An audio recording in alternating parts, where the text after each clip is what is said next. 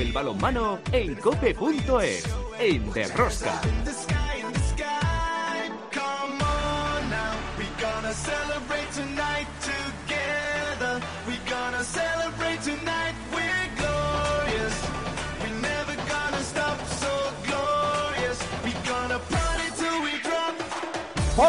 Ya estamos aquí otra semana más con todos vosotros. ¿Qué tal estáis todos, amantes del balonmano, seguidores de Rosca? La penúltima jornada de la primera vuelta de la Liga Sobal nos sigue dando resultados sorpresa como la victoria de Puente Genil en Benidorm, la derrota del balonmano Logroño en casa con Anaitasuna y un Cuenca fuerte que se instaura en la tercera plaza.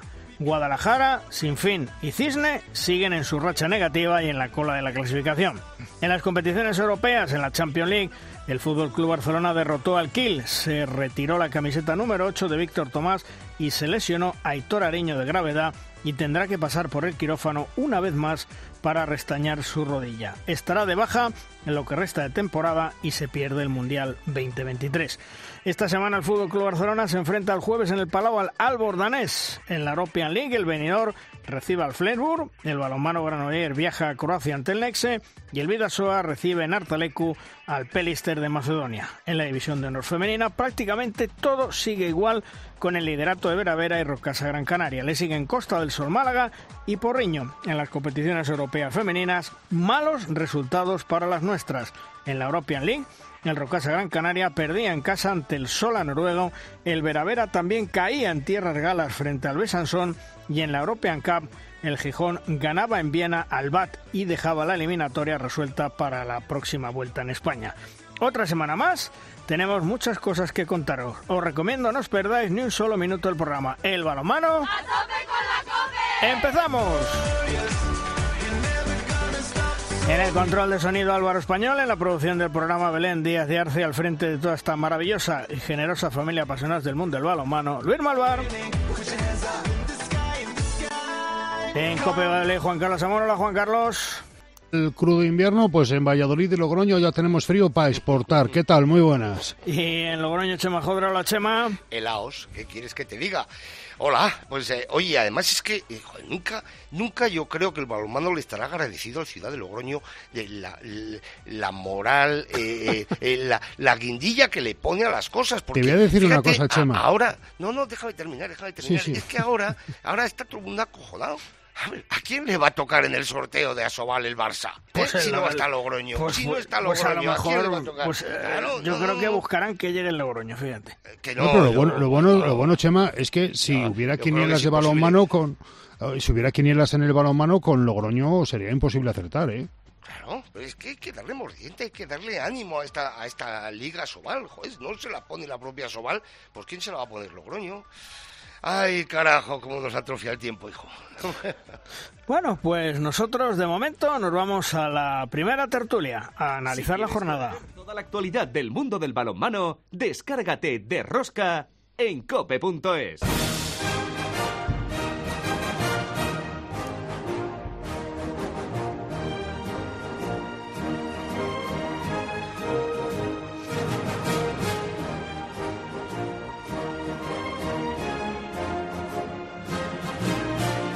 Nuestra primera tertulia, ya sabéis que denominamos la tertulia a los magníficos, hoy con Víctor García Pillo. Hola Pillo, ¿qué tal? Muy buenas.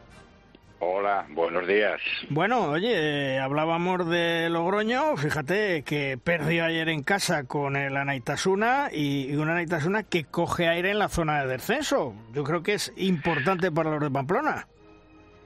Hombre, es que Anaita últimamente estaba en una zona complicada, ya empezaba a haber tensiones, nervios y, esta victoria ante un rival complicado y difícil y como visitante le va a venir un poquillo, no solo a nivel de puntos, sino también a nivel anímico y de, y de autoestima de maravilla, ¿no?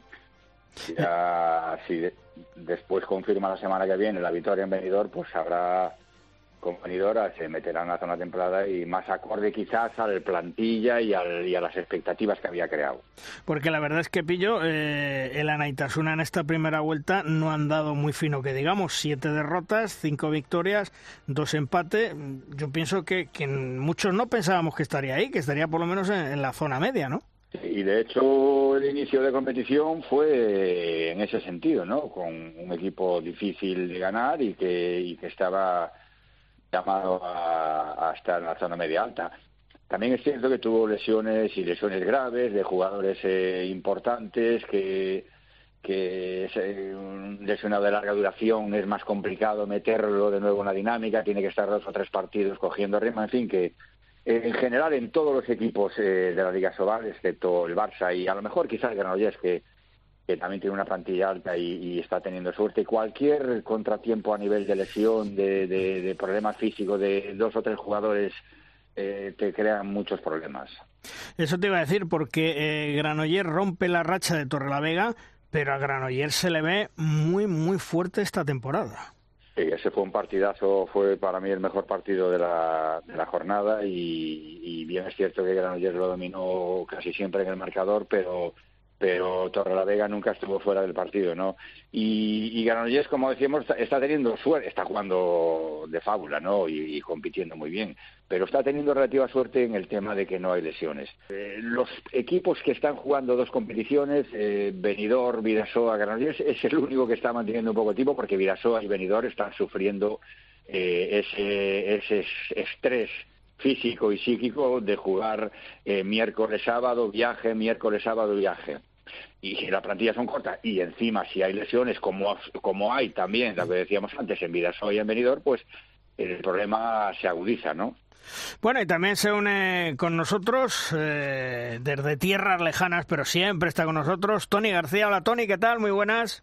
Hola, buenos días, muy bien. ¿Y vosotros? Bueno, ¿qué tal? ¿Cómo te va por allí?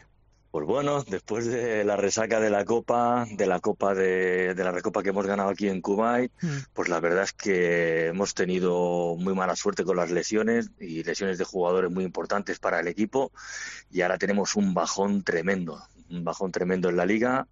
Ah, pues por eso, ¿no? Pues eh, un equipo cuando lleva 20 años sin ganar una copa y gana una copa, no sabe asimilarlo, eh, encima se, se, te unen esas lesiones y que la liga aquí los equipos están muy muy al, al, mismo nivel y cada, y cada partido es dificilísimo de ganar, ¿no? Y la verdad es que ahora en estos momentos no estamos muy bien, eh, sinceramente.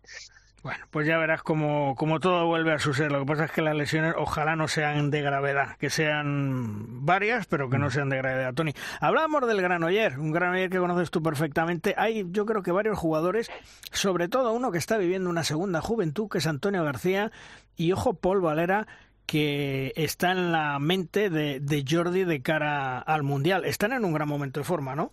Yo, Granollers, ya lo, ya lo hablamos en algún momento, eh, y como ha dicho Pillo, mm, eh, combinar las dos, las dos competiciones, incluso también las eliminatorias de la Copa, no es nada fácil.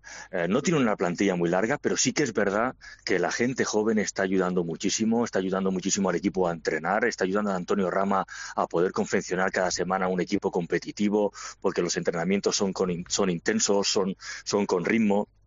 Y eso el equipo lo está agradeciendo muchísimo. Y los nombres que tú me acabas de decir, Antonio García, eh, para mí no es un veterano, para mí es un joven eterno. Yo que lo pude entrenar desde eh, en las categorías eh, inferiores del Granollers, para mí es un jugador excelente, con un punto honor, con un compromiso extraordinario, que está ayudando mucho a este equipo, a este equipo joven a, conseguir y a, conseguir ser regular, que es lo que están siendo, ¿no? Ser regulares. Y el que me dices tú, Paul Valera, eh, mira, yo lo traté de pequeño, más pequeño que, que, Antonio García, ya en Alevines, en campus y así, y Paul Valera estaba destinado a ser un central con, con talento. Sí que es verdad que al estar en la misma, en la misma jornada que, Ian Tarrafeta estuvo siempre un poco tapado, pero me parece un jugador con una visión de juego, con una lectura y con una, una capacidad individual importantísima. Yo creo que si Jordi se lo lleva a la selección, no se equivocará para nada. Eh, Pillo, estábamos hablando de, lesiones, de jugadores. Eh, menudo roto, yo creo que le hace un roto importante la lesión de Aitor Ariño a, Jordi Rivera. Lo que pasa es que, bueno, hay recambios, pero ya es un jugador que que lo conoce a la perfección. Sí, la verdad es que es un desastre y una mala suerte increíble porque le vuelve a pasar, al igual que el anterior, anterior un par de meses antes de las Olimpiadas en aquel caso y ahora un par de meses del Mundial. Estaba haciendo un partido fantástico con, contra Kiel y es una desgracia importante, pero bueno, es un chico joven, entre comillas, todavía, no, eh, no tiene por qué suponer más allá, un problema más allá de la recuperación eh, de, la lesión, no, es un reincidente y eso te desmoraliza y ahora hay que darle ánimos, apoyarlo, que vaya tranquilo y que, que pronto lo veremos otra vez jugando. Porque ahí el que puede salir, entre comillas, beneficiado, y que se interprete bien lo que quiero decir, eh, es Dani Fernández, un hombre que se quedó fuera también en la última convocatoria por lesión, pero yo creo que le gusta mucho a, a, a Jordi, ¿no, Pillo? Sí, yo creo que además ahora este fin de semana estuvo por Cangas y lo vimos y, ha cogido mucha más eh, corpulencia, ha trabajado mucho más el BEC, ha trabajado la fuerza muchísimo más. Eh, eh, por otro lado, indispensable para jugar en la liga alemana. Es un jugador de una calidad terrible, es un jugador listo, un jugador rápido, con buena finalización, que hace bien el avanzado. En fin, que yo creo que no solo a Jordi, a todos los entrenadores nos gustan ese tipo de jugadores. ¿no? Tony, el Cuenca mm, consolida su posición como tercero y prácticamente lo tiene de, definido en esta, en esta primera vuelta. Fíjate que no comenzó bien, pero bueno, ha remontado, ¿eh? Acordaros que, y yo espero que no se enfaden los de Cuenca, ¿eh? pero acordaros que habíamos comentado que la eliminación de Cuenca les iba a ayudar en la liga, la eliminación de Cuenca de la, de la, de la de la competición europea les hmm. iba a ayudar, que fue un palo en su momento y que evidentemente de todos los palos hay que recuperarse y hay que levantarse, pero Cuenca se ha levantado ah, con una fuerza enorme, está siendo un equipo regular, ah, el partido que ha ganado este fin de semana vamos, eh, tiene un mérito increíble y, y, como dices tú, el premio, el grandísimo premio de meterse en la, en la Copa, ¿no? Yo creo que Cuenca ah, está haciendo las cosas muy bien, va a ser un equipo que va a estar arriba ah, en, esta, en esta liga y a tenerlo muy en cuenta. Y pillo, el, el además de Manolo Cadenas, eh, sí, bien ante el Valladolid, pero la verdad es que está muy regular. Eh, da una de cal, da otra de arena. No sé si es que no terminan de, de encontrar la estabilidad. No, bueno, son eh, chavales jóvenes, excepto Castro en la zona central. Es un equipo que, que, aún está, cada vez está más construido, pero yo creo que aún está en fase de, construcción.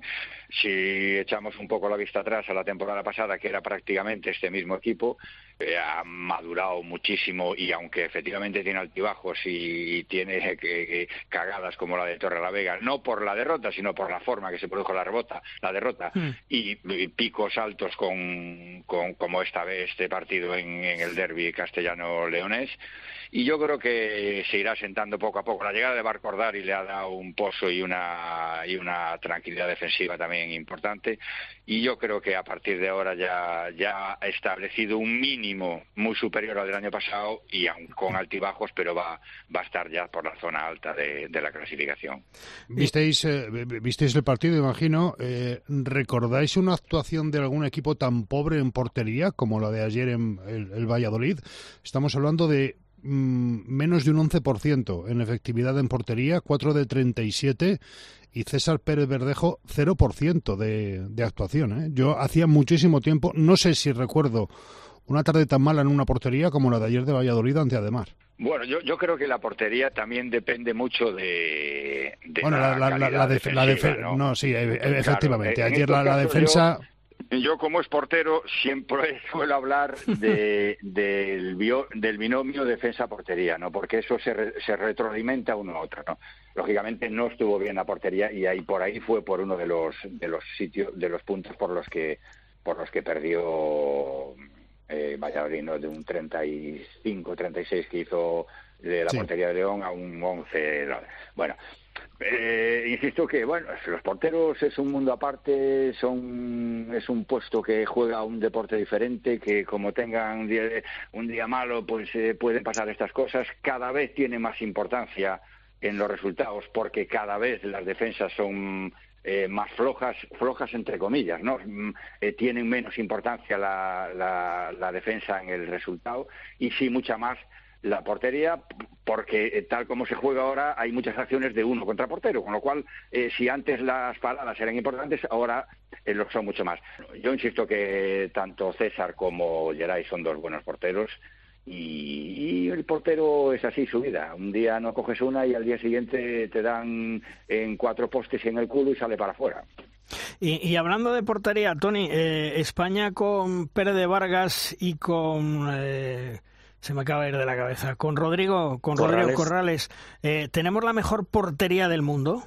Pues comillas, comillas. Yo como, como los quiero tanto y, y, los he tenido en tantas fases de entrenamiento de su, de su vida. Los tuve en el Barça cuando eran juveniles, a los dos, que me acuerdo de una conversación con Pasqui súper importante, que porque yo a, Gonzalo lo había visto en, los torneos de, que se hacía del, de la Gran Hoy lo había visto en, en, Alevines, y yo a Gonzalo lo había visto parar eh, con el pantaloncito corto en una pista de alquitrán y parando y cogiendo las pelotas a dos manos, siendo Alevín. Y bueno, y aquello que ya no lo, no, lo ves más hasta que llegas a un sector y, dices, hostia, yo en ese momento me, fui para el Barça con, eh, en aquella época de Valero y llevando el cadete digo, hostia, eh, Pasqui, que era el coordinador de la base, digo, ya teníamos que traer este portero. Hombre, pero si ya tenemos a Rodrigo Corrales, pero digo, ¿y por qué no podemos trabajar con los dos? ¿No? Hablo y explico esta historia porque eh, siempre me ha parecido importante que cuando tienes dos porteros muy en la base, muy, muy del mismo nivel, yo creo que se han retroalimentado uno al otro, ¿no? Como decía Pillo, y realmente la portería, tener a estos dos porteros que han estado mucho tiempo juntos y han crecido juntos en su formación, les ha, les ha dado un valor increíble, porque uno aprendió del otro y el otro aprendió del uno, ¿no? Y luego después tenerlos en la selección española, cuando yo estaba ayudando a Jordi, pues me ha parecido algo espectacular. Si si no son los mejores, eh, yo lo siento mucho, pero para mí son los mejores. Pillo. Que ojo, que no nos olvidemos de la portería danesa, ¿eh? que se ha quedado fuera Nielsen, el del Barça, en, en los últimos torneos, hmm. y que tiene a Landing, a Moller y a Yanni Green. Cuatro porteros, a ver qué dos se quedan fuera. ¿eh? Yo creo que esta es la más complicada incluso para su seleccionador para decidir los, los porteros pero eso es un problema, Pillo, eh, mundial. Bendito problema, pero eso es un problema para ellos. Claro, bendito problema, pero nosotros ya eh, de entrada ya tenemos una de las mejores porterías, que a nosotros ya lo que hagan los demás y, y, que deja uno de los mejores fuera, pues bueno, pues peor para ellos al igual, ¿no? Hay que saber competir, eh, hay que saber también estar en un campeonato que son muy largos y, yo creo que la dupla Rodrigo Gonzalo en, una concentración es buenísima, cómo se ayudan, cómo conviven, eh, todo eso es súper importante. Yo creo, eh, efectivamente. Decía que a nivel de rendimiento, eh, sí, en los últimos torneos la, pareja española ha sido la de más rendimiento, pero yo me refería a, la cantidad de opciones que puede tener Dinamarca en la portería, ¿no? Nosotros pues, también tenemos a Sergei, en fin, sí, también mm. eh, también tenemos buena portería, muy buena. Y e insisto, a nivel de rendimiento en los últimos torneos quizá hayan sido la, mejor portería. Bueno, y, del Vidasoa, ¿qué, ¿qué me decís? ¿Os sorprende la temporada que está llevando? Evidentemente, tú lo decías antes, Pillo, le está pasando, la European League le está pasando factura, pero eh, ¿os sorprende eh, cómo está el Vidasoa esta temporada? Y que, bueno, en algún momento ha habido quien ha cuestionado algo, entre comillas, a, Jacobo Cuétara, Tony. Bueno, no, no me sorprende porque está, ha tenido muchos cambios y encima la lesión de Salinas, para mí un jugador, pues eh, te diría que estrella en este importantísimo en este en este equipo.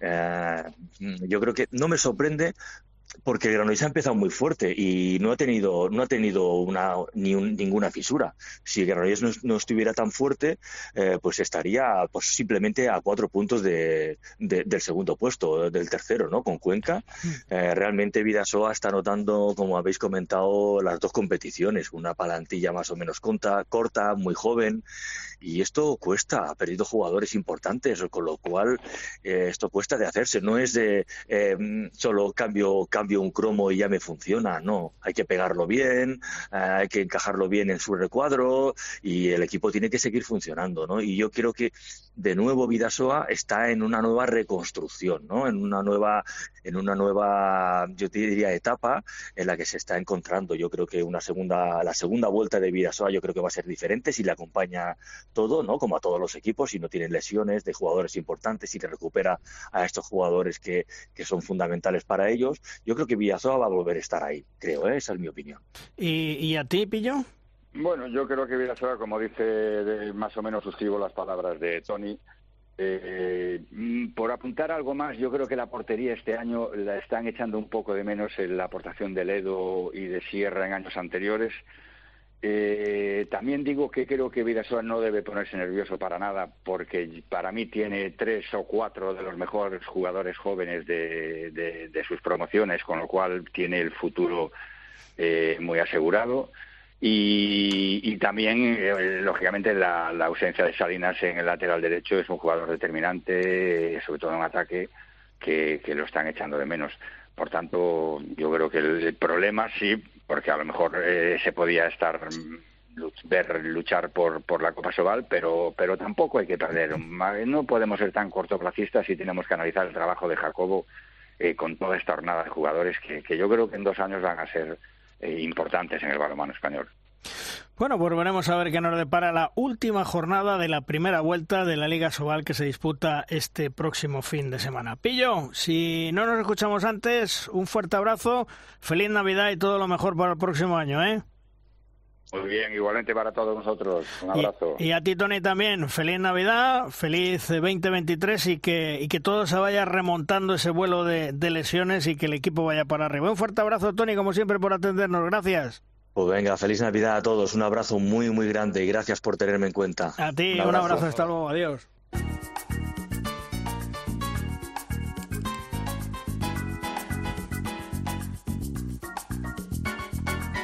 En las competiciones europeas femeninas os recuerdo que en la European League el Rocasa Gran Canaria perdió 29-32 ante el equipo Sola de Noruega. Tendrá que intentar remontar el próximo día 11, es decir, el próximo sábado. Tendrá que intentar remontar, o mejor dicho, el próximo domingo en tierras noruegas, muy complicado para las Canarias. Y lo mismo el Superamara Vera Vera perdió en Besançon, perdió 32-29. Tendrá que remontar el domingo en San Sebastián a partir de las 12 y 10 de la mañana. El que sí se lo hizo bien, el que sí lo supo hacer, fue el conjunto del Gijón. Ganó 33-18 al equipo del BAT en Austria y la vuelta en Gijón el domingo a la una.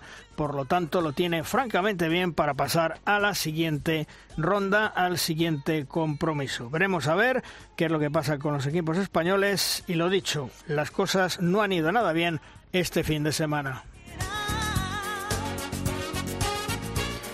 Y llega el momento en derrosca de nuestra firma invitada. Esta semana la firma nos viene de la mano de nuestro compañero Manuel Espadas de la Tribuna de Ciudad Real, gran conocedor del mundo del balonmano y que ha vivido momentos increíbles y gloriosos durante muchos años. Hola Manuel, ¿qué tal? Muy buenas. Hola Luis, ¿qué tal? Buenos días, ¿cómo estáis? Bueno, ¿de qué tema nos vas a hablar esta semana, Manuel? Pues mira, os tengo que confesar un pecado, porque durante estos días estoy viendo más fútbol que balonmano. Eh, sí, lo, tengo que decir así. Me siento como esa persona en rehabilitación que acude a una terapia colectiva de alcohólicos anónimos, por ejemplo, y se sienta en una de las sillas que forman un corro. Me llamo Manuel y estoy viendo más fútbol que balonmano estos días. Y no es que lo que estoy viendo en el Mundial de Qatar me apasione demasiado, ni en el terreno de juego, ni en lo que significa el contexto organizativo, ni lo que me transmite tampoco la selección española, o bueno, mejor dicho, la selección de Luis Enrique pero es un mundial de fútbol y al fin y al cabo, pues a los que nos gusta el deporte, pues es complicado resistirse. Eso sí, ayer, por ejemplo, disfruté mucho, mucho más en el Quijote Arena viendo el derbi ciudadaleño de plata entre el Caserío y el Alarcos que en el último partido de España contra Japón, pero mucho más. Aunque he de recordar que en el España-Japón la cosa sí estuvo muy divertida de, por cómo se iba poniendo la clasificación del grupo. Y ya que hablamos del Mundial de Fútbol, yo la verdad es que sonrío cuando algún colega de la prensa utiliza el símil del balonmano para describir ese juego horizontal de excesivo toque y poco peligro que desarrollan algunas selecciones, sin ir más lejos, la de España.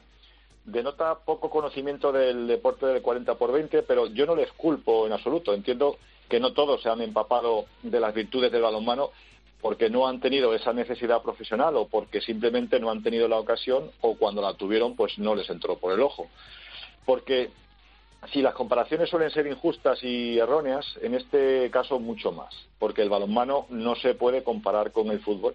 Ayer, por ejemplo, volviendo a mi derby ciudadleño, que por cierto ganaba otra vez el caserío al Alarcos y yo le doy la enhorabuena a los primeros y les animo a los segundos, pues los dos equipos se emplearon a fondo, con fuerza, con esa palabra poco políticamente correcta en la actualidad que es virilidad, con golpes, con agarrones, incluso algún que otro pique dialéctico, normal con tanta rivalidad entre ambos bandos y el valor de los dos puntos que había en juego, porque pueden valer su permanencia. Pero al final, pues todos se saludaron, todos fueron abrazos, aplausos hacia la grada, nadie se llevó nada al vestuario, no hubo protestas irrespetuosas a los colegiados, ni simulaciones en la pista, ni insultos entre las dos aficiones. Pues eso, porque el balonmano no es fútbol. ¿Sabéis lo que os digo? Que en un mundial de fútbol, pues es cierto que mola, pero donde se ponga uno de balonmano, y esto me recuerda que ya falta muy poco, poco más de un mes para que comience el de Polonia en Suecia. Y si, eso sí, si la maldita guerra de Rusia contra Ucrania no provoca un cambio de planes, porque hay muchas ganas de disfrutar con los hispanos. Cuando en la ciudad se encienden las luces de Navidad y en la tele ya bombardean con anuncios navideños, uno nota que se acerca el momento de nuestra selección masculina. Y ya que he traído hasta aquí el símil entre fútbol y balonmano, propongo que sigamos con él. ¿Os imagináis a Jordi Rivera convertido en streamer durante el Campeonato del Mundo, en vez de estar con su equipo preparando el partido siguiente o simplemente descansando? ¿Os imagináis a Jordi en su canal de Twitch respondiendo a preguntas de, pues por ejemplo, por qué no, no ha llevado a la selección a fulanito de tal o por qué convoca siempre a casi todos los jugadores del Barça o si alguna vez entrenaría a este otro club o cómo lleva lo de incluir en su selección al novio de su hija o recordándole cuántos años atrás eh, criticó públicamente a este u otro club, a que no. Pues yo tampoco. ¿Y os imagináis a un presidente de la federación que lo permitiese? Pues en este caso yo creo que sí. Bueno, el caso es que en el mundo del balonmano se encuentra a años luz del universo fútbol, para lo bueno y para lo malo. En el primero somos menos, está claro, pero creo que somos más puros y estamos mejor avenidos, aunque a veces tampoco lo parezca. En mi caso, si este martes Marruecos echa a España del Mundial, tampoco sería un drama personal, pero si a los hispanos les va a regular en el Mundial de Polonia y Suecia, lo cierto es que me fastidiaría bastante. Sería una gran decepción y la verdad es que sería un bajón anímico para mí. Esta España, la de Jordi Rivera, sí me representa y además me siento orgulloso de ella. Tenemos al Mbappé del balonmano, que es sin duda Alex Dusevayev, a Gonzalo Pérez Curtúas de Vargas, nuestro Modi podía ser Joan Cañellas, atrás nadie puede con Gedeón Militao Guardiola, teníamos a Messi entre ríos pero tras su retirada estamos esperando a su, sucesor, quizás Jan Tarrafeta, por poner un ejemplo. Apuesto por Dani Dusevalle para que sea nuestro Kevin De Bruyne. Y en cuanto a pichichis como Lewandowski o Giroud, pues aquí nos sobran las opciones y los goles. Por ejemplo, los de Ferran Soler. En fin, lo voy a dejar aquí. Hasta aquí este absurdo pero divertido juego de las comparaciones con una moraleja. El balonmano no es fútbol y nunca lo será, para bien y para mal. Y a mí, si me dan a elegir, lo tengo claro. Así que suerte a la España de Luis Enrique en Qatar y mucha, mucha suerte a mi selección nacional de balonmano dentro de unos meses, de un mes, perdón, en Polonia y Suecia. Y por cierto, que no lo he dicho, los Manolo Lama o Paquito González del fútbol también tienen nombre y apellido en el mundo del balonmano. Luis Malvar Muñoz. ¿A que sí, Luis? Sí, muchas gracias. Eh, lo que no veo, lo que no veo es yo a Jordi Rivera encima un andamio, ¿eh? eh tampoco, tampoco. Más que nada, con eso bastará con subirse a la grada, a la última fila de la grada en un pabellón. Sí, por eso, por eso. Bueno, Manuel, si no nos escuchamos antes, feliz Navidad, un fuerte abrazo y feliz año. Igualmente, igualmente a todos. Hasta, luego.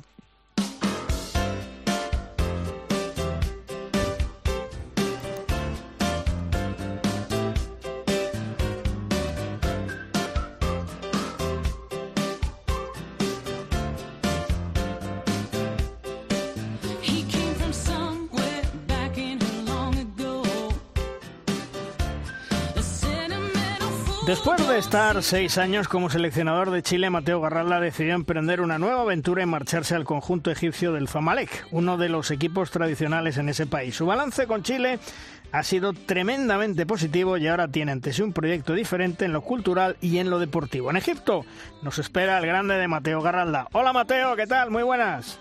Hola, ¿qué tal Luis? Nada, aquí de maravilla. Bueno, oye, ¿cómo te va por Egipto? ¿Cómo te va con ese Zamalek? ¿Estás contento?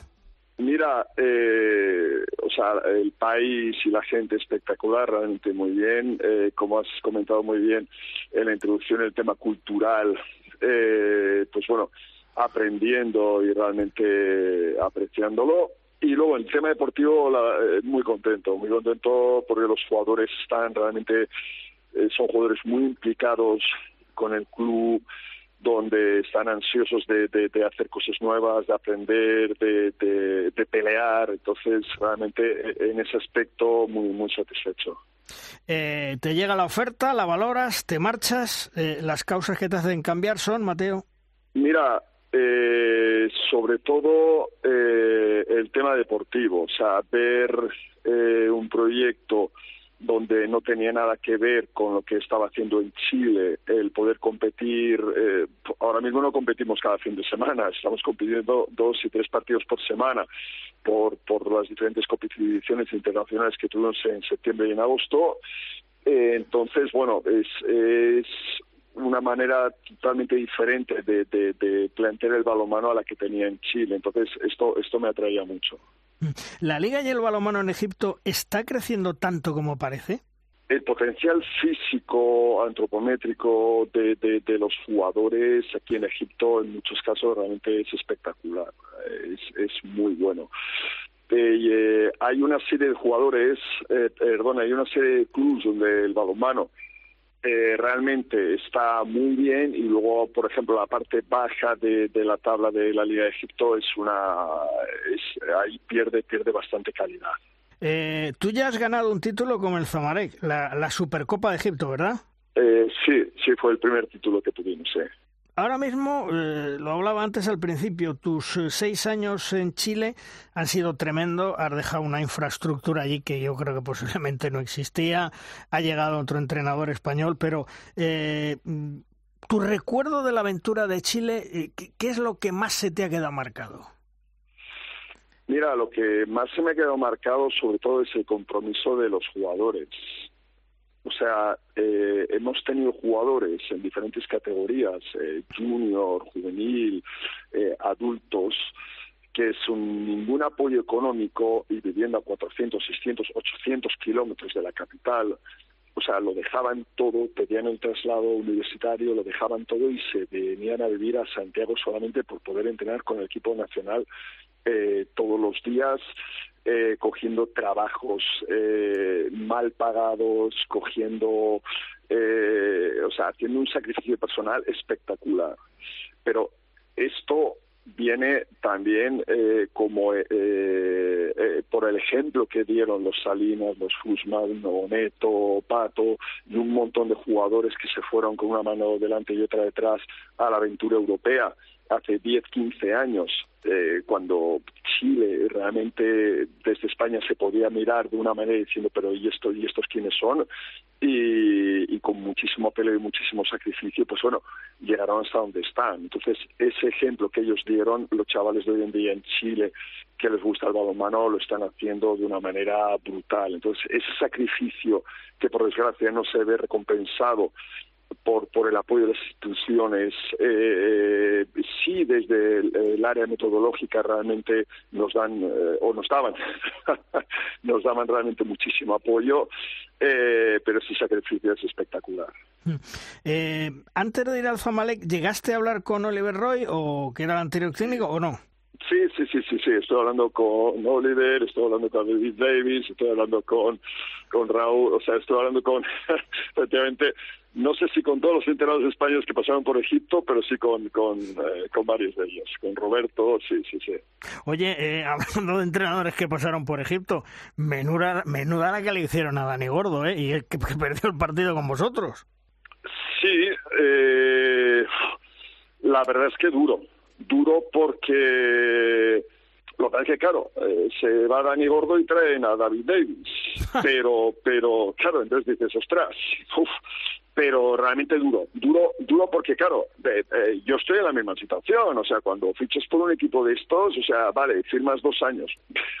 ¿Tú crees realmente que si ellos, si no cumplen, independientemente de las circunstancias, ¿eh? si no cumples con las expectativas que ellos piensen, sean realistas o no, vas a durar aquí dos años. Pues lo mismo le pasa como al pobrecito Dani, que, que a los tres meses, o sea, con la liga anterior, pues a los seis meses, en total ocho meses, te dicen, oye, que se te acaba el contrato. Pero, ¿qué me estás contando? Si ni siquiera me has dado tiempo a armar el equipo. O sea que cuando fichas por un equipo así, pues, pues bueno, acuérdate tú, eh, eh, Carlos Ortega pierde la Super con Vespre y lo largan. Hmm. La Super que no tiene ninguna trascendencia, o sea, sí a nivel de título es muy bonita, tal, pero no tiene ninguna trascendencia deportiva. ¿pero qué me, estás contando? Entonces, claro, cuando fichas por un equipo así, sabes que, que eso puede suceder. O sea, es duro, no tiene sentido desde un punto de vista analítico de puramente balonmano, no tiene sentido, pero sabes que puede suceder y, es una desgracia. Sí, lo que está claro es que mm, por aquellas tierras son muy resultadistas, digamos, y lo que nos contó en su día Dani, que, que no tienen mucha paciencia, que son a lo mejor los presidentes o los dueños de los clubes, gente con mucho dinero y que lo que quieren son resultados y lo que tú dices, que cumplan las expectativas y si no te quitan de medio. No, sí, o sea, al final el que el que el que vive el balonmano y analiza el balonmano, eh, entonces eh, te pones a pensar eh, los resultados de Dani y dices, hombre, eh, no le encuentres sentido. O sea, no, no, no, no le encuentres sentido. Pero claro, bajo la mirada de ellos es, no, no, tú tenías que haber ganado a Zamalek, sí o sí, y como no lo has ganado, estás fuera. Mm. Ostras, sí o sí, con estos miembros o con este tiempo que me has dado eh, para de entrenamiento, con una competición que estoy jugando dos, tres veces por semana y no me da tiempo de entrenar, pues bueno, para ellos es sí o sí. Ahora mismo, mira, una referencia, yo estuve el otro día en la Federación de, Egipto y una referencia que tienen, vamos, este mundial, pues casi están pensando que, que, que, tienen que entrar sí o sí en la lucha por medallas. Que viendo la última Olimpiada, dices, ostras, cuidadito con Egipto y realmente cuidadito con Egipto. Pero viendo la competencia que hay tan feroz entre seis, ocho selecciones, eh, estar obligado a estar en una semifinal de, un mundial, ostras, eh, es complicado, ¿eh? O sea, es complicado para cualquiera. Eh, Mateo, un saludo desde Valladolid, que tal? Muy buenos días. al hilo de lo que estás contando, a mí rápidamente me salta una duda. posiblemente sea la liga donde más en manos de lo que quieren hacer los jugadores estáis los técnicos, porque si realmente la impaciencia y la falta y, y, la falta de pues eso de paciencia es lo que predomina en las directivas, eh, como le caigas mal a dos o tres jugadores, en 15 días te han puesto mochila en la calle, ¿no? Mira, eh, no lo sé. es un análisis que no que no me había tirado yo a la cabeza, pero mira, al final el entrenador, el entrenador tenemos que hacer lo mejor para el equipo, eh, lo mejor para, para conseguir los resultados, los mejores resultados y lo mejor para el equipo. Entonces, de ti va a depender cómo, cómo lo hagas, pero fíjate, en, en el análisis que acabas de hacer, hoy jugamos contra Agli, penúltimo partido de la primera vuelta, jugamos contra Agli a las 8 de la tarde. Entonces, claro, ayer viene un, eh, uno de los jugadores dice, oye, mira, Mateo, podemos hacer esto porque este jugador en defensa, porque este jugador hace esto, tal. Y vale, tú estás pensando en el jugador, estás pensando en el entrenador, que es David Elvis, estás pensando lo que va a plantear en el partido. Entonces, claro, se me queda así pensando como diciendo, ostras, pues, pues es verdad. Eh, pues es verdad, claro, este jugador tiene tendencia a hacer esto, vale, pero David Davis está seguro que le va a dar esa orden o sea, de cara, de cara eh, acompañando un poquito el comentario que tú dices, o sea, al, final el, el, entrenador es el que son los que debemos de marcar las directrices del equipo por lo que para lo que creemos que es mejor eh, para el equipo, que igual simplemente no es al, al partido de hoy, sino simplemente es al partido de, de a la fase final. Oye, eh, Mateo, ¿cómo es el, el, club del Zamalek a nivel de estructura, dinero? Porque es uno de los grandes clubes africanos, ¿no? Sí, mira, eh, es, un club con la estructura de fútbol. O sea, eh, yo estuve, por suerte, en el Atlético Madrid jugando eh, de, balonmano y, llegabas ahí con tus zapatillas, te tenían toda la ropa preparada, te lo tenían todo preparado, llegabas, te cambiabas, entrenabas, volvías, dejabas la ropa para que te la lavaran. aquí en Zamalek es, es igual. Entonces, viajas y, el nivel de calidad de hoteles es brutal. o sea, realmente es una calidad, siempre vamos a muy buena calidad de, hoteles, de estancias. Después, eh, todo, todo, todo lo que rodea al jugador está tremendamente cuidado y, y, protegido. O sea, eh, la estructura de, del equipo balonmano, en lo que no tiene que ver con el entrenamiento, es, es una estructura eh, puramente futbolera. ¿Y te han dado todo lo que necesitas y lo que has podido pedir o, no? No, no, no, no, no, no. Eso, mira, es algo que me divierte mucho. eh, pues no solamente me ha pasado en, eh, con Zamalek, sino, oye, ¿qué quieres, qué necesitas? Que vas a tener todo lo que tú quieres y necesitas, ¿vale? Entonces dices estas cinco condiciones, ¿vale? Jugadores, dices estos X jugadores. Luego no se cumple nada. Pero sí, eh, por ejemplo, eh, había pedido un analista de vídeo en concreto, pues bueno, al final me, me, un chico de la casa que lo está haciendo bastante bien. Bueno, eh, en absoluto me voy a excusar si algo sale mal, en absoluto me voy a excusar en eso. O sea, porque realmente las, las siguientes opciones que me dieron no, no, no, no, no son malas ni mucho menos. Hmm. Eh, ¿Tienes contacto con Roberto García Parrondo, que es el seleccionador de Egipto? ¿Te llama, te pregunta cómo eh, ves los jugadores que hay allí? O, o, bueno, ahora con la llegada de David Davis me imagino que, que la cosa también cambiará un poco, ¿no? Sí, mira, eh, sí que la tuve al principio porque quería saber un poquito la impresión que él tenía sobre los jugadores de Zamalek, mm. que estaban en el equipo nacional, y sobre cómo él los veía. Eh, entonces sí que tuve al principio. Después, claro, eh, empezado nuestras competiciones, empezó su competición, pues, pues eh, tampoco con, con la impresión y, y, y, y los detalles que me dio sobre los diferentes jugadores, ya me valió para hacerme una una composición del lugar un poquito y saber por dónde tirar. Después los vas viendo en el campo y bueno, vas ajustando hacia, hacia un lado o hacia otro. Pero sí, al principio sí que sí que estoy hablando con Roberto. Oye, llevas 10 años como entrenador eh, en los banquillos, tanto en España como fuera de España. Eh, ¿Te han llegado ofertas para volver a nuestra liga o, o no? Mira, me llegó, o sea, eh, me, me me llega prácticamente la misma oferta cada año. Eh, de, del mismo club pero pero por ahora no por ahora por ahora no. O sea me, me, encanta el hecho de moverme por diferentes países por diferentes culturas o sea me encanta. Por suerte a mi mujer también. Creo que a nuestras hijas le viene le viene realmente muy bien el conocer diferentes culturas el adaptarse.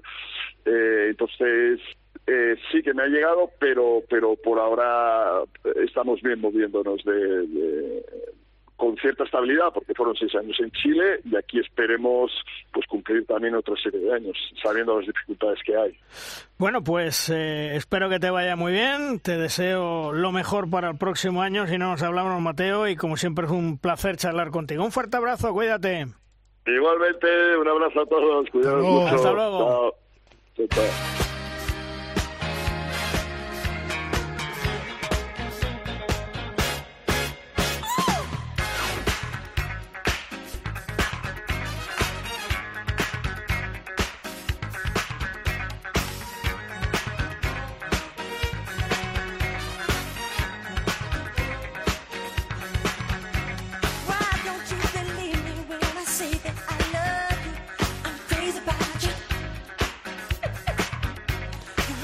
Los colegiados Ignacio García Serradilla y Andreu Marín van a estar presentes en el próximo Mundial Masculino 2023 representando al arbitraje español. Una pareja de colegiados que ya ha participado en dos anteriores europeos masculinos y en el Mundial 2021 en Egipto. Tienen una gran experiencia en grandes citas internacionales. Hola Nacho, ¿qué tal? Muy buenas. ¿Qué tal Luis? ¿Qué tal? Buenos días. Bueno, oye, segundo Mundial masculino para vosotros. Me imagino que muy ilusionados, ¿no? Sí, de hecho, de hecho, permíteme Luis, ¿eh? Es el tercero. El tercero. Ya, porque nosotros, Ajá. sí, nosotros, nosotros fuimos invitados en el 2013 uh -huh. en el Mundial de España eh, debido a una baja de última hora de, de la pareja noruega de aquella época. Uh -huh. y, y, fuimos invitados y estuvimos participando en la, en la preliminary round allí con, bueno, con toda la, la plantilla de aquella época. Así que bueno, lo, aquello fue un pequeño, un pequeño, bueno, un pequeño mundial para nosotros y ya después ya disfrutamos el de 2020 con, en Egipto. Vaya. Hombre, hombre lo que pasa es que para vosotros pitar eh, europeos, eh, mundiales y, volver otra vez y volver otra vez, me imagino que, que es un orgullo y que es un, un, halago para vosotros porque lo estáis haciendo bien. Sí, la verdad es que la verdad es que para nosotros es bueno es un motivo de, de seguir trabajando, es un motivo de, de, de, de, intentar mejorar, de intentar aprender cada día y, y más que nada de, aguantar la responsabilidad de, de ese legado de arbitrajes españoles, de árbitros españoles tan, tan top que hemos tenido y, que, y que bueno, que se nos que se nosotros para esto es realmente una responsabilidad que llevamos con, con agrado. Mm. Ya habéis pitado en varios europeos y mundiales, tanto masculinos como femeninos. Eh, y que la gente me interprete bien, ¿eh? ¿Qué es más difícil, arbitrar competiciones masculinas o femeninas? No, creo que creo que cuando estamos hablando, cuando hablamos de europeos y mundiales, que son competiciones de, de, altísimo, de altísima exigencia, de altísimo nivel, eh, cada cual tiene tiene su, su bueno sus características, ¿no? porque los balonmano, el balonmano que se juega eh, es un poquito diferente, pero yo creo que, es muy difícil ambos. Si me dices, si me dices cuál es más, cuál es menos, es que son diferentes. El, el balonmano que juegan los, los chicos es un balonmano mucho más físico, es un balonmano mucho más directo, es un balonmano mucho más de, de, emociones, de, de bueno, de, de, estar mucho más fuerte desde el principio.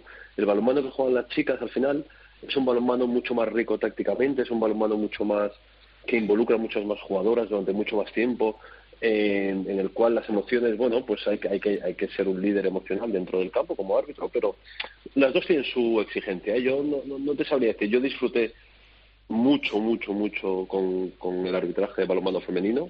Mm. Y eso es lo que nos ha llevado hasta aquí, vaya, eh, a poder arbitrar el balonmano de chicos.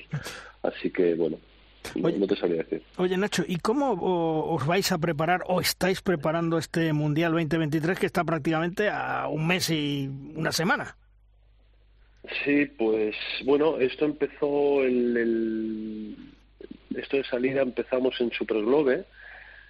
En la Superglobe fuimos 10 parejas, de allí que son 10 parejas que, irán al, al asistiremos todos al mundial de allí hemos empezado una serie de charlas cada, bueno, más o menos, ¿eh? cada dos semanas, con algún parón un poco más largo, pero estamos tratando el tema de, la formación, bueno, del tema del coach, de, de llegar a un, con un puntito de motivación, de responsabilidad, de, bueno, de, saber soportar esa presión. Y después estamos hablando, bueno, estamos recibiendo charlas de una hora, hora y cuarto, sobre los diferentes topics que, que más que más preocupan o que más interesan a la, a la IHF. ¿no? En este caso estamos hablando sobre todo de las nuevas reglas, de la implementación de estas, estamos hablando de, cosas nuevas que, estamos, que están intentando tratar de forma diferente con, con este nuevo jefe de árbitros que tenemos ahora. Eh, estamos tratando del tema de la protección, sobre todo protección de los jugadores, de la protección del estado físico de los jugadores. Y, y poca cosita más, vaya. Eh, ahora estamos en la fase final de preparación, ya casi final de, a nivel físico y a nivel y a nivel teórico, vaya. Y después, una, una, vez que acabemos esto, eh, llegaremos a Varsovia el día 8 de enero y allí estamos dos o tres días también de concentración, de bueno, revisando los últimos puntos que, tengamos que poner en común y, y ya está, vaya. Oye, ¿en, ¿en el Mundial se va a hacer hincapié en algún tema especial para que estéis atentos los árbitros? ¿Os han dicho algo? Eh, hay que, lo mismo que otras veces ha sido, pues en los pivotes, en, en las faltas, en los contactos, en no sé qué. Eh, ¿Se va a hacer hincapié en algo más? No, no, yo lo que lo que percibo, lo que percibí es una tendencia que se va llevando, ¿eh? Desde, desde que estaba Ramón con nosotros, que empezó con, con esto nuevo, ¿sabes? Y ahora Per Morten, que lo está siguiendo, hay una especial sensibilidad en el tema de lo que nosotros denominamos el provocation, el reaction, eh, es decir, todas aquellas acciones, tanto de defensores como de atacantes, que se, se bueno, se, exageran eh, para intentar mm, ganar una ventaja, ¿vale? Ya sea provocar una falta de ataque que no lo es, entonces el jugador atacante, el jugador defensor se tira hacia atrás como, bueno, como si fuera una falta de ataque muy evidente cuando no lo es, o el típico contacto del atacante cuando el defensor le pega en el pecho o hombro y entonces hace como si se tira al suelo como si le hubieran pegado en la cara, ¿no? Todo eso está está muy muy muy muy muy como muy buscado ahora, ¿sabes? Hmm. Y es un tema que, que en el vídeo se ve excepcionalmente bien, pero cuando estás en la pista se ve excepcionalmente difícil. Entonces, bueno, tienes que tirar mucho más de, personalidad, de bueno, de tu experiencia para poder llegar a ver o intuir eso. Eso por una parte, y por otra parte el tema de los pivotes, ¿no? La guerra de los pivotes. Yo creo que, que el pivote es el gran, es el gran, es la zona, la, la, gran dificultad del árbitro por, porque en, un espacio de, en un espacio muy reducido pasan muchas cosas, con muchos jugadores por medio. Y bueno, y, es algo que intentar dar las mismas oportunidades tanto a los defensores como a los atacantes, ¿no? Y, muchas veces nos pasa, ¿eh? que, que olvidamos el control de juego de pivote y bueno y, es un motivo por el cual los partidos se hacen un poco más feos, nos hacen un poco más más tal. Y como último, el tema del, del flow, vaya, el tema de la velocidad del juego se, se nos quiere, se nos requiere cada vez el juego sea más rápido, sea más fluido, pitemos menos, sancionemos menos cuando hay gol o cuando realmente no, no, no, no, afecte a la, al juego, ¿no? Entonces, bueno, con todo eso mezclado lo ponemos en una bombonera, ¿sabes? Y, bueno, es, y es lo que, lo que nos, lo que nos pide IHF en este caso. Lo que pasa, Nacho, es que esa rapidez, eh, que el balonmano cada día es más rápido, os dificulta mucho, ¿no? Y me imagino que a lo mejor tendréis en algunos casos que, que ir más al, al famoso bar. Eh, sí, la verdad es que la verdad es que con el con este último ajuste de reglas que hemos tenido, sobre todo con el saque de centro rápido eh, y con la tendencia que llevamos último, en los últimos años de intentar evitar las, aquellas sanciones después de gol que no nos aporten más allá de, nada, ¿sabes? Pues esto sí que sí que el balonmano se ha convertido muy rápido y bueno y vemos muchos partidos de 40 goles cuando antes era era un poco como la, el, bueno, la barra, el, el ¿no? El, que no pasaba nunca, ¿no? Ahora eso es así. Eh, el tema es que lo del VAR, la aplicación del VAR aquí, bueno, vemos, hay un nuevo protocolo de VAR de cara a este mundial que se asemeja, bueno, es idéntico al de la EHF. Eh, nos da más posibilidades para ir al VAR. Lo que pasa es que si echamos atrás, la vista atrás un poco de todos los europeos, que, bueno, el último europeo que hemos tenido, pues al final el VAR se utiliza para, para una, dos, tres situaciones. Para el tema del gol, no gol, bueno, puede ser, puede ser aplicable para el tema de contactos en la cara que tú no hayas visto y demás, ¿sabes? Pero, bueno, hay un protocolo muy bien escrito, muy bien redactado. Eh, bueno, podríamos tratar cada punto, ¿no? Si, si es más o menos adecuado y cómo ir, cómo no ir. Pero la verdad es que tener un, un elemento como el VAR también te da un puntito de tranquilidad, sabiendo que no todo se puede ir a revisar al, al, al vídeo bueno, al vídeo, al vaya. Mm. Oye, de las nuevas reglas que se implantaron desde el pasado verano, eh, ¿están respondiendo a esas expectativas? Aunque yo creo que hay una polémica, que no sé si entre vosotros los colegiados también la habéis eh, hablado, y es el famoso lanzamiento del balón a la cabeza del portero, porque eh, muchas veces, oye, pues es un error, se le puede escapar, no es intencionado y, castigarlo, no sé, eso a lo mejor, no sé si lo tienen pensado el, el volvérselo a replantear o se va a quedar como está. No, mira, eh, de las nuevas reglas, yo creo que, que la del saque de centro rápido era algo que la gente iba pidiendo. Yo creo que se ha quedado un poco a medias, es decir, podríamos haber ido un poquito más allá para favorecer un poquito más el juego, pero bueno, está, está así y funciona. El tema del balonazo en la cara, que es el otro gran cambio, es cierto que hay mucha casuística ahora, a nosotros se nos dio el otro día una en el, en el partido de Champions del Porto Magdeburgo, en el cual podemos discutir si, si, si ese jugador, si ese portero, claro, sobre todo los lanzamientos de pivote, los lanzamientos de, de, que el portero se va abajo a, parar fuerte, ¿qué responsabilidad tiene el lanzador ahí de, de ese balonazo en la cara del portero, no? Pero por otra parte, si, si, si, esa es una parte de la balanza. La otra parte de la balanza sería, oye, ¿y, ¿y cómo protegemos la salud de los porteros? Que es ese gran olvidado. Solo parecía que los protegíamos en los siete metros, ¿no? Cuando había un lanzamiento de siete metros en la cara del portero, entendíamos que, el portero estaba desprotegido y que era algo intencionado o semi-intencionado del, del jugador, con lo cual era sancionable el atacante. Pero ¿y qué pasa durante todas esas acciones de juego de extremos cerrados, de lanzamientos de los laterales en penetración muy cerca y que tiraban a la cara? Bueno, al final creo que la sensibilidad, que es, es muy correcto tener esa sensibilidad para la protección del, de la salud del portero, pero quizás se nos ha dado, como en todo cambio de reglas, una serie de casuísticas que, no se ajustan bien bien a lo que la regla iba buscando, ¿no? Pero bueno, yo creo que, que se, irá, se, irá, se irá reformando, se irá retocando para, para que todos esos casos sean mucho más, mucho más claros. Pero siempre, cuando hay un cambio de reglas, Luis, siempre hay ese tipo de casuística que se te se te aparecen se te aparecen bueno situaciones que dices hostia pues para esto no era la regla pero si lo pasas en el reglamento dices pues pues tengo que aplicarlo al final tengo que excluir al, lanzador o lo que sea no pero bueno hmm. eh, no está no está en debate ¿eh? realmente eh, no está en debate a día de hoy Oye, eh, hablamos antes de la Superglobe. La experiencia de la Superglobe con tres árbitros en pista, ¿cómo fue? ¿Qué conclusiones se sacaron? ¿De cara al futuro os va a venir bien? Bueno, este es, este es otro, otro, otro tema. ¿eh? Yo era un. Bueno, nosotros, de hecho, todas las parejas que estuvimos allí, éramos 10 parejas, todos estábamos bastante en contra de, los tríos, ¿no? Entonces llegamos un domingo allí a Damán, eh, estuvimos un día de formación con los tríos, los probamos por la tarde en un partido, bueno, un partido amistoso con diferentes tríos, ¿no? Íbamos, íbamos todos arbitramos 15 minutos. Y la verdad es que la prueba yo creo que ha sido muy, muy, muy positiva porque te da una visión, es decir, te da una visión del juego un poquito diferente. El tener un tercer árbitro que en este caso lo llaman como árbitro de banda, ¿no? es el sideline, ¿no? El, bueno, el árbitro que está en, en la banda. Mm. Te hace que cada situación que ocurra en el campo siempre hay un árbitro que esté muy cerca. En este caso, en el caso de las parejas, pues bueno, claro, las parejas al final estamos acostumbrados a tirar de, de, experiencia, de, experiencia juntos, ¿no? Eh, de, nuestra personalidad, de, ser parejas muy, muy, muy consolidadas, ¿no? A este nivel. Y al final, pues hay situaciones que las prevés o que hay situaciones que no las ves, pero las estás un poco. sabes que van a pasar. Con el trío, como estás explicando, con dos personas que no son tu pareja, tú estás un poco más atento a todo lo que pasa. Uno, lo cual es positivo. Dos, tienes un grado de activación quizás un poquito mayor, ¿eh?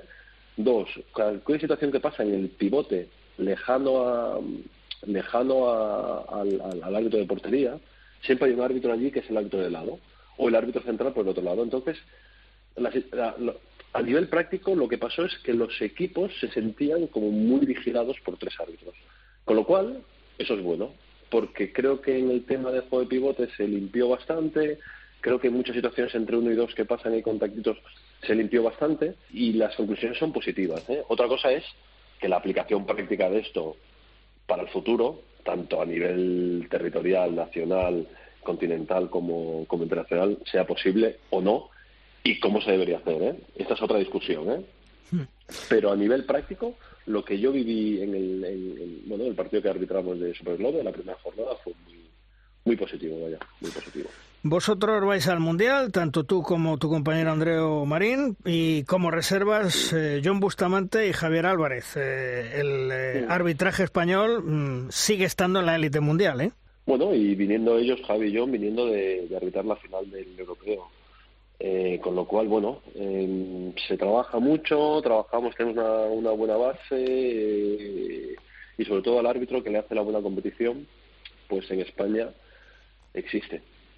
Eh, entonces eso eso ayuda, bueno, ayuda a que, el arbitraje, pues bueno, mantenga estas, ese nivel que no es otro que el que vamos teniendo desde los pasados Oscar y Ángel, muy recientes todavía, Tono Vicente, Ramón Pedro y demás, ¿no? Toda bueno, todos aquellos. Es decir, nos debemos, nos debemos, debemos tener esa, esa obligación, esa, bueno, esa, esa responsabilidad máxima, ¿no? De representar al arbitraje español y, y muy orgullosos, vaya. Pues ahí van a estar, ahí van a estar en ese Mundial 2023 que será en Polonia y en Suecia, prácticamente en un mes y una semana.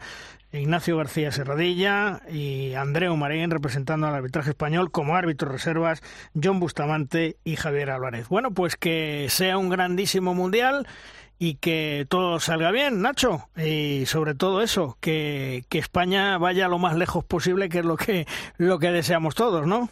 Efectivamente, esperamos que, bueno, esperemos que vaya muy bien, eh, a estar tranquilos, apoyar a la selección y, apoyar al grupo de Jordi, vaya, que, que seguro que nos brindan un, excelente un excelente mundial. Y nosotros a intentar hacerlo bien y, intentar ser, bueno, ser partícipes de, ese éxito también. Nacho, que mucha suerte, que todo salga bien y bueno, pues eh, feliz Navidad y feliz 2023, que se, se te cumplan todos los deseos. Un fuerte abrazo, Nacho. Perfecto. Muchas gracias, Luis. Un abrazo fuerte. A ti, hasta luego.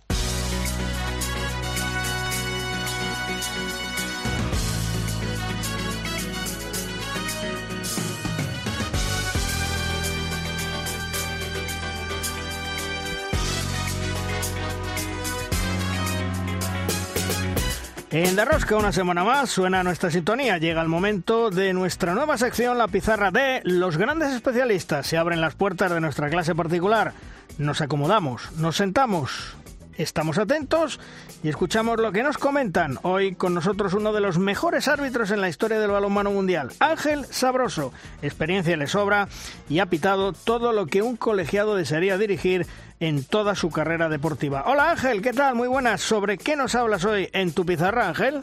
Durante las últimas jornadas de la Liga Plenitud Asobal hemos podido ver varios partidos en los que se han producido distintas acciones de descalificación directa con decisiones arbitrales acertadas al respecto. No es habitual que en nuestras distintas ligas del balonmano español se produzcan acciones violentas, peligrosas o que pongan en peligro la integridad física de los jugadores. El balonmano en nuestro país sigue manteniendo intacta una de sus muchas señas de identidad. Juego limpio y seguro para la salud de los subpracticantes. Las descalificaciones directas que hemos visto recientemente se han producido en su mayoría por contactos en la cara, cabeza o cuello del jugador atacante. Algo que, como todos sabemos, nuestras reglas de juego penalizan siempre. Pero ¿cómo diferenciar en este tipo de acciones cuándo debe ser exclusión de dos minutos o descalificación directa? En efecto, la línea que separa los dos minutos de la tarjeta roja es en muchas ocasiones muy delgada, razón por la que los árbitros utilizan una serie de criterios que me parece interesante que se conozcan. Lo primero a tener en cuenta es que en el arbitraje no se valoran intenciones, sino exclusivamente las acciones. ¿Qué ha pasado y qué consecuencias ha tenido? Esas son las dos preguntas claves que el árbitro analiza en cada acción. Lo segundo que debemos conocer es que toda descalificación viene precedida de un protocolo arbitral. Cuando vemos que los dos árbitros paran el tiempo, se reúnen brevemente tras una acción defensiva y se ponen a hablar entre ellos, es que están analizando si habrá descalificación o no. ¿Y en qué se fijan? ¿Qué es lo que observan? ¿Cómo fue la acción? ¿Golpear o solo tocar? ¿En qué parte del cuerpo fue el contacto? Cara, cabeza, cuello, pecho, por dónde estaba el defensor, frontal, lateral, por detrás, la intensidad o dureza de la acción, si el brazo va de arriba hacia abajo, de atrás hacia adelante, con la mano abierta, mano cerrada, si se usó antebrazos, si se usó codos. Un último factor importante, ¿qué consecuencias ha tenido la acción? Con todos estos ingredientes, en muy poco espacio de tiempo y sin posibilidad de volverlo a ver, los árbitros deben decidir si se trata de una acción de descalificación o no. Nada sencillo, pero todo se está aplicando razonablemente bien. Y sobre todo, seguimos consiguiendo el principal objetivo, tener un balonmano seguro y atractivo, que cada vez enganche a más gente para jugarlo y a más espectadores para verlo. Hasta una próxima ocasión.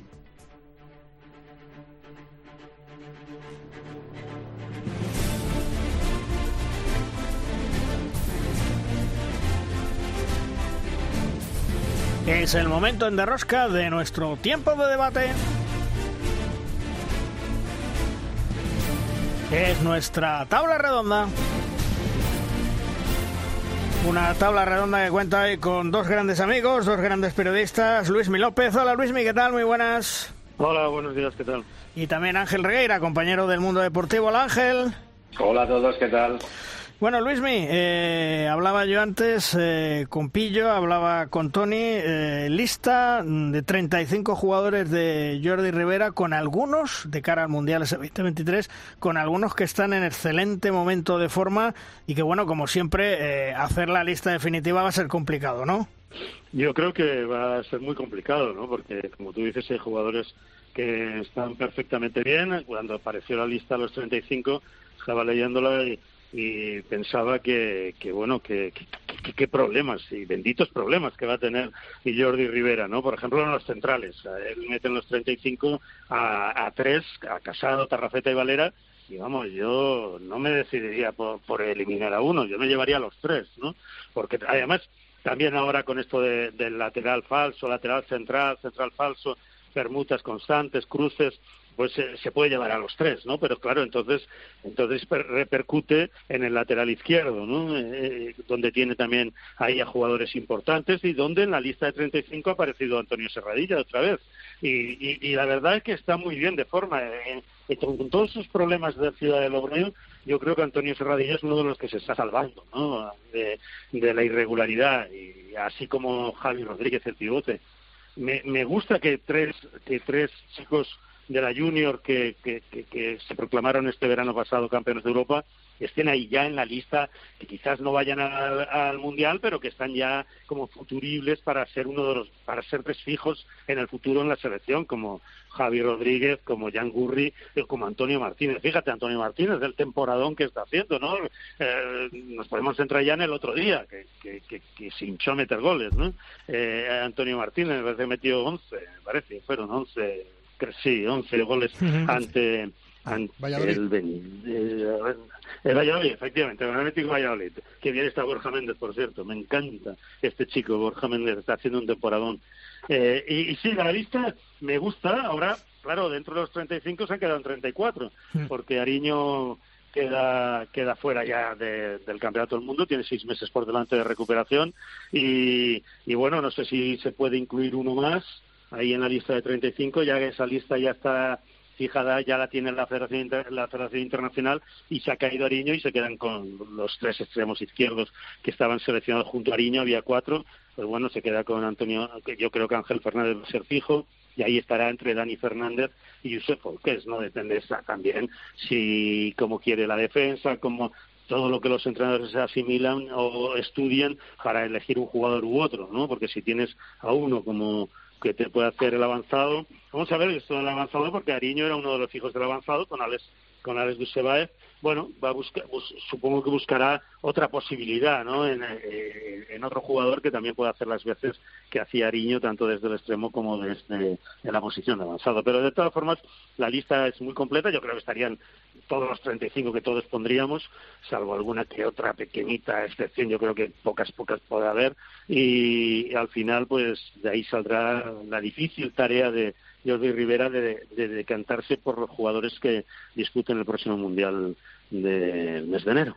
Porque Ángel, eh, una lista que tiene muy buenos jugadores, como estamos comentando con Luismi, pero qué mala suerte tiene Ariño. Se pierde la temporada, seis meses que va a estar fuera, eh, le va a hacer un agujero a Jordi. Sí, además ya se perdió los Juegos Olímpicos, que fue muy duro, es la misma rodilla, se ha resentido, bueno, son cosas que pasan con con los cruzados. Y sí, yo, es un problema, sobre todo lo que estabais comentando ahora, ¿no? Para el avanzado. En el Barça no lo utilizan mucho, pero cuando lo utiliza es que estaba dando auténticas clases magistrales. Estaba en uno de sus mejores momentos niño. Y yo también lo noto mucho, no solo en la defensa del avanzado. Yo creo que es uno de los jugadores más listos que hay en el balonmano y defiende muy bien, aunque sea en el extremo, es que ayuda mucho al equipo, le da como, le da como empaque, sabe siempre lo que tiene que hacer, roba balones muy importantes y después en ataque no es el gran definidor, a lo mejor que, que, pueden ser otros más especialistas, porque él viene, como sabemos, de, la central, pero es una garantía, porque es un jugador que te da siempre un 7, un 8 y cuando está bien te da el 9 y medio, el 10. Y yo creo que afectará mucho lo que es el bloque. Lo que pasa es que si miras la lista, pues la suerte que tiene Jordi Rivera o la desgracia es que, bueno, él siempre va a encontrar un recambio. Es que me gusta mucho la lista porque es que yo no sé si veo la lista y veo a Jordi Rivera. Es que es el bloque que tiene, jugadores que he ido ya colocando durante los torneos y ya abre la puerta a otros jugadores. es siempre la filosofía Jordi Rivera. Es una desgracia para Aitor Ariño, pero yo creo que Jordi Rivera, como nos está demostrando siempre, tiene mil recursos. Y a mí lo que me sigue gustando de estas selecciones que es muy muy identificable. Eh, es, lo que tenemos, pero es que es que la ves y dices, ostras, que es Jordi Rivera. O sea, que Jordi Rivera es siempre Jordi Rivera. Y a mí siempre, yo siempre os lo he dicho, es lo que me gusta, es que sea, que, la persona que lleva las riendas de un equipo, de una selección, sea identificable. Eso quiere decir que las cosas se están haciendo bien. Después te gustará más o menos, meterías uno, meterías otro, pero no puedes hacer ningún reproche porque es la selección de Jordi Rivera. La despedida de Víctor Tomás Luismi por todo lo alto, yo creo que como se merecía y como se merece un gran capitán que ha sido Víctor Tomás, que desgraciadamente no se pudo despedir de las pistas jugando de corto, pero bueno, saltó de corto, recibió el aplauso, se, retiró, se retiró su camiseta, eh, un gran homenaje con la familia, bueno, como, era de esperar, ¿no? Sí, efectivamente, ahí el Barcelona la verdad que se portó, ¿no? Porque a mí me encantó la despedida eh, porque el festival que hicieron de luz, sonido, eh, en el Palau Blaugrana, en un Palau Blaugrana que estaba lleno, en la, zona de balomano, totalmente lleno, más de 4.000 personas, pues eso lo merecía, se lo merecía totalmente, eh, porque no se pudo despedir, como tú dices, le pilló la pandemia, luego la retirada eh, adelantada, y entonces él, quería despedirse con público, ¿no? Y al final, pues se consiguió que la Porta le, hiciera este gran homenaje a Víctor Tomás porque ha sido uno de los grandes de nuestro balonmano y, lógicamente si, si en el Barça había unas camisetas retiradas en lo alto del Palau Blaugrana de auténticas leyendas, Víctor Tomás que, ha sido, yo creo, la última gran leyenda retirada del Fútbol Club Barcelona. Y el público así se notó, ¿no? En la, en, la, ovación del público y cómo se quedó el público después del partidazo que se vio en el Palau Blaugrana entre el Barcelona y el Kiel y, y, cómo respondía el público eh, eh, eh, de ánimo, de aplauso, de cariño de reconocimiento hacia el trabajo que había hecho Víctor Tomás en el Barcelona y también en la selección española. ¿no? Eh, eh, ha sido un hombre importante, ha sido una leyenda del club y se merece toda esta organización tan espectacular, tan espléndida que realizó el Fútbol Club Barcelona. Yo quiero resaltar esto porque en los tiempos que corren eh, es importante que, un club grande como el Fútbol Club Barcelona haya hecho este homenaje y de la forma que lo hizo, ¿no? Porque quedó precioso, quedó a, la altura de un gran club como es el Fútbol Club Barcelona. Y yo eh, pocos homenajes he visto de este nivelazo que ha, tenido el de Víctor Tomás. Porque Ángel eh, se tardó en hacerle en el homenaje, pero yo creo que ha merecido la pena y como dice Luis, un homenaje por todo lo alto y que evidentemente se lo merecía Víctor Tomás. Empezó muy mal, acabó excelente. Empezó mal porque se vio envuelto en un problema de las altas esperas. Se lo han hecho pasar muy mal porque Víctor para él esto era muy importante. Recapacitó, evidentemente, como no podía ser de otra manera, los mandos del club. Y excepcional cuando dejas las cosas, ya pasan las cosas a, la sección de balonmano, a gente que conoce, que tiene estima a Víctor Tomás y que quiere hacer las cosas bien, pues sale una organización perfecta. Que se merece mucho Víctor, lo ha pasado mal, hay que decirlo, lo ha pasado mal porque era hace tiempo, eh, ya no fue solo lo del coronavirus, fueron otras circunstancias que a él le dolieron, porque caramba, él, para él esto es, es su vida, no es cerrar una etapa, no la pudo cerrar en, en la pista, pero la pudo cerrar con todo el cariño que le tiene la afición, porque es verdad, es uno de los jugadores con los que el Palau más se ha identificado en los últimos tiempos y que se nota mucho cuando hablas con la gente de la cantera y hablas de Víctor Tomás, todo el mundo te habla que, es un espejo, ¿no? Donde mirarse, es un poco la, filosofía del fútbol Barcelona, pero es una lección importante, ¿eh? También como cuando dejas las cosas a la gente de balonmano, a la gente que trabaja el día a día la sección, las cosas funcionan porque no puede ser de otra manera, y como cuando a veces se meten algunas cosas que no puedes controlar, pues eh, las cosas no funcionan como debieran. Afortunadamente rectificó la, la directiva, ya digo, no podía ser de otra manera, ha tardado, se ha hecho esperar, pero al final han elegido muy bien el día, el rival, que también era un kill, el clásico, lo que también eh, era el sueño también de Víctor Tomás, es que se dieron todas las circunstancias, y Víctor tuvo yo creo que lo que se merecía y por eso la gente se, se volcó desde el primer momento y enseguida estaba lleno. Y del baile de, los banquillos que me decís, Juan Carlos Pastor deja el Pixegen, el rumor que se va al Pixegen Raúl González y deja al Paris Saint-Germain, al Paris Saint-Germain va Xavi Pascual. ¿Damos credibilidad a, esto último, Luismi? Bueno, la verdad que no lo sé, soy sincero. Eh, eh, eh, lo, de, lo de Juan Carlos Pastor, pues yo creo que el ciclo estaba ya terminado, se veía en los últimos partidos que he visto al Seget y, parecía ya que después de tantos años el ciclo estaba terminado y lógicamente así lo habrían pensado eh, la directiva del club húngaro y deja, la verdad que ha hecho un gran equipo, ha hecho un proyecto y, y bueno, hay que aplaudir toda la estancia de, en el Piseguet de, de, Juan Carlos Pastor. Sí, se, escuché y leí, y la, verdad que en Francia eh, lo decían muy, con mucha seguridad de que era Raúl González el hombre que iba a sustituir a Juan Carlos Pastor. Y porque además digo de Francia porque decían que eh, pues bueno eh, los objetivos no se habían cumplido en cuanto a la Champions League que es lo que el Paris Saint Germain exige prácticamente porque la liga pues continuamente está ganando la posibilidad es un poco el caso del Fútbol Club Barcelona en la liga española. Y, lógicamente eh, si se da por concluido el ciclo también de Raúl González pues puede ser que, que el Pizze vaya a recurrir a Raúl. Luego que el Paris Saint Germain busca un entrenador y quiere un entrenador, qué mejor entrenador en este momento para Paris Saint Germain que Xavi Pascual, que Pasqui, porque aunque tenga contrato con el Dinamo de Bucarest, yo creo que si Paris Saint Germain se empecina en traer a Pasqui a París, eh, el acuerdo va a ser, costará dinero, pero el acuerdo con Dinamo de Bucarest pues, pues será factible. Hombre, yo, yo veo a Pasqui en, en el Paris Saint Germain y veo que, que el Barcelona va a tener un rival muy, mucho más difícil en la Champions League con Pasqui en el banquillo del, del Paris Saint-Germain en el futuro si es que se da esa circunstancia, lógicamente. ¿Y, y, dónde, ¿Y dónde ubicamos en esta ecuación a Pastor? amigo. Pues no lo sé, la, verdad que no lo sé. Eh, vamos a ver, ¿no? Vamos a verlo porque lógicamente no se va a quedar en el paro. claro, vamos, eso por descontado. Eh, pues vamos a ver por qué, por dónde van los tiros, eh, dónde, qué clubes se fijan en él, así clubes grandes, porque no va a coger un Pastor tiene ya una reputación y, y, será un club importante a donde vaya, eso estoy convencido, pero la verdad que no te sé decir.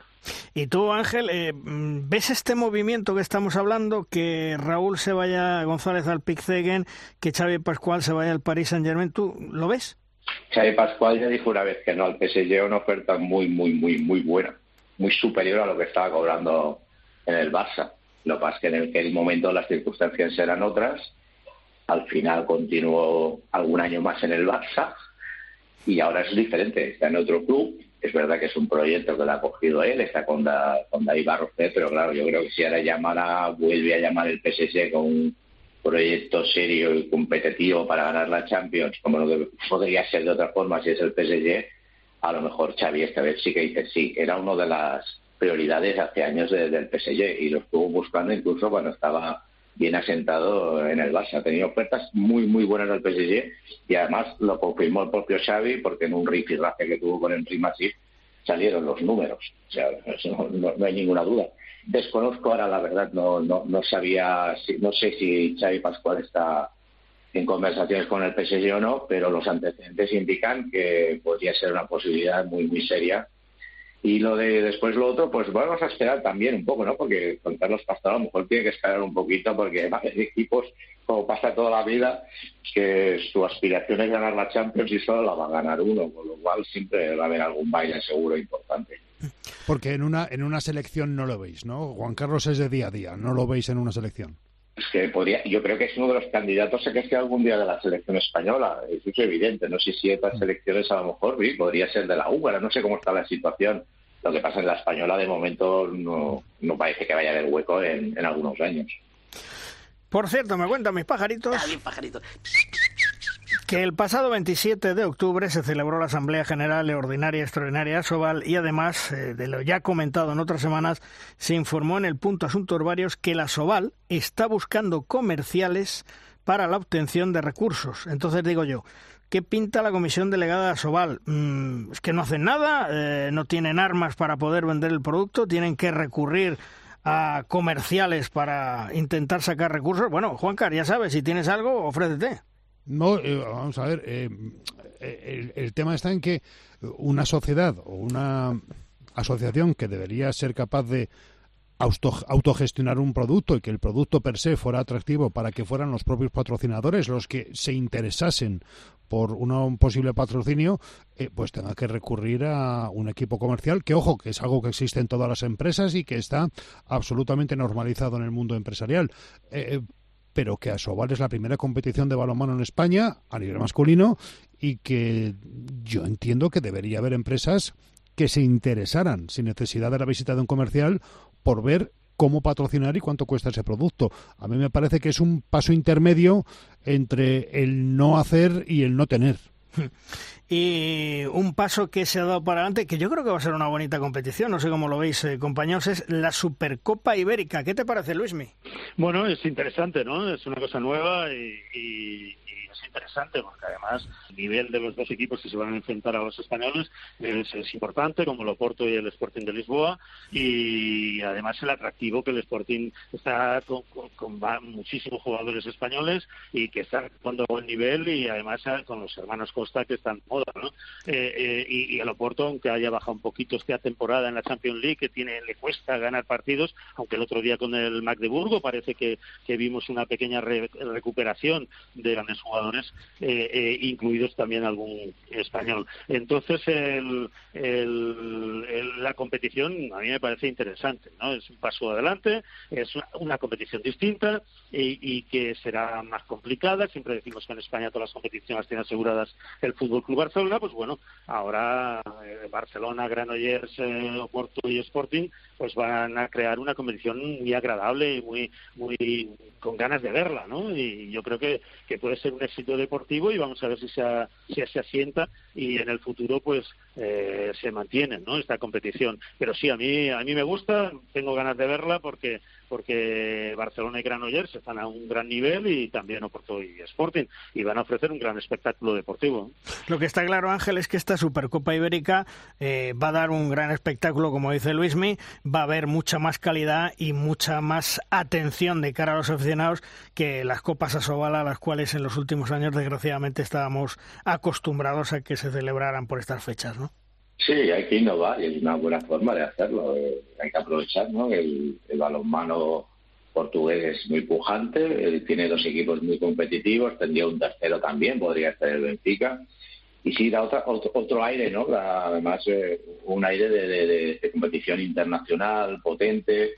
Vamos a ver, eh, es evidente que va, a ser favorito el Barça, pero a un partido tiene ahí tres rivales eh, muy duros. Eh, todo aquí cuesta, cuesta ganar, aunque sea el gran favorito. Y yo creo que este es un, es un proyecto que esperemos que se consolide, que vaya para arriba y que nos lleve pues otra, otras lo que pedimos a los manos, ¿no? Pues que se busquen nuevas fórmulas para ir probando y buscando más, gente, que la gente la traiga. Y las fechas yo creo que además acompañan para este tipo de, de competición, porque al final, bueno, un poco, si fueran cuatro equipos españoles, pues bueno, lo ves más, ¿no? Pues estás más acostumbrado a la liga, a la copa y normalmente suelen estar siempre los mismos equipos. Que entren otros equipos y que aprovechemos además esta sinergia de, de, otro balonmano vecino pujante, a mí me parece muy bien. Vamos a ver cómo queda, pero yo creo que el, el aspecto para mí es muy interesante, muy atractivo.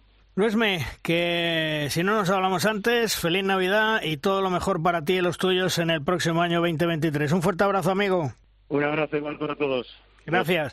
Y también Ángel para ti, feliz Navidad, feliz 2023 y para ti para todos los tuyos. Y como siempre, gracias por estar con nosotros.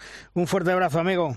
Un fuerte abrazo, si ya de la lista y pediré alguna medalla también para enero, si puede ser. Ojalá, ojalá. Cuídate, hasta luego. Venga, un abrazo. Vamos terminando programa, vamos terminando edición, como siempre, con Tomás Guas y sus 7 metros. Lanza, Tomás. Malvarros Quitos, la injusticia del deporte. Se vuelve a cebar con Aitor Arillo, jugador del Barça. La pasada semana, en el partido ante el Kiel, sufrió unas poliestes en la rodilla y se ha confirmado que tiene una inestabilidad y al quirófano. Segunda operación más importante en su vida. Le va a dejar sin Mundial 2023 y estará fuera de las pistas unos siete meses. Ya se perdió Ariño el Mundial de 2021 y ahora también este. Mucha suerte, mucho ánimo y a pensar en las próximas citas, como el europeo y los Juegos del 24 este se lo merece. Terminamos programa. Juan Carlos, hasta la semana que viene. Hasta otra, chicos. Chema, hasta la semana que viene nos escuchamos. Venga, un abrazo para todos. Y ya sabéis todos vosotros que tenéis el próximo lunes una cita con nosotros, con Derosca, para conocer todo lo que es actualidad en el mundo del balonmano. En siete días estamos aquí. ¡Adiós!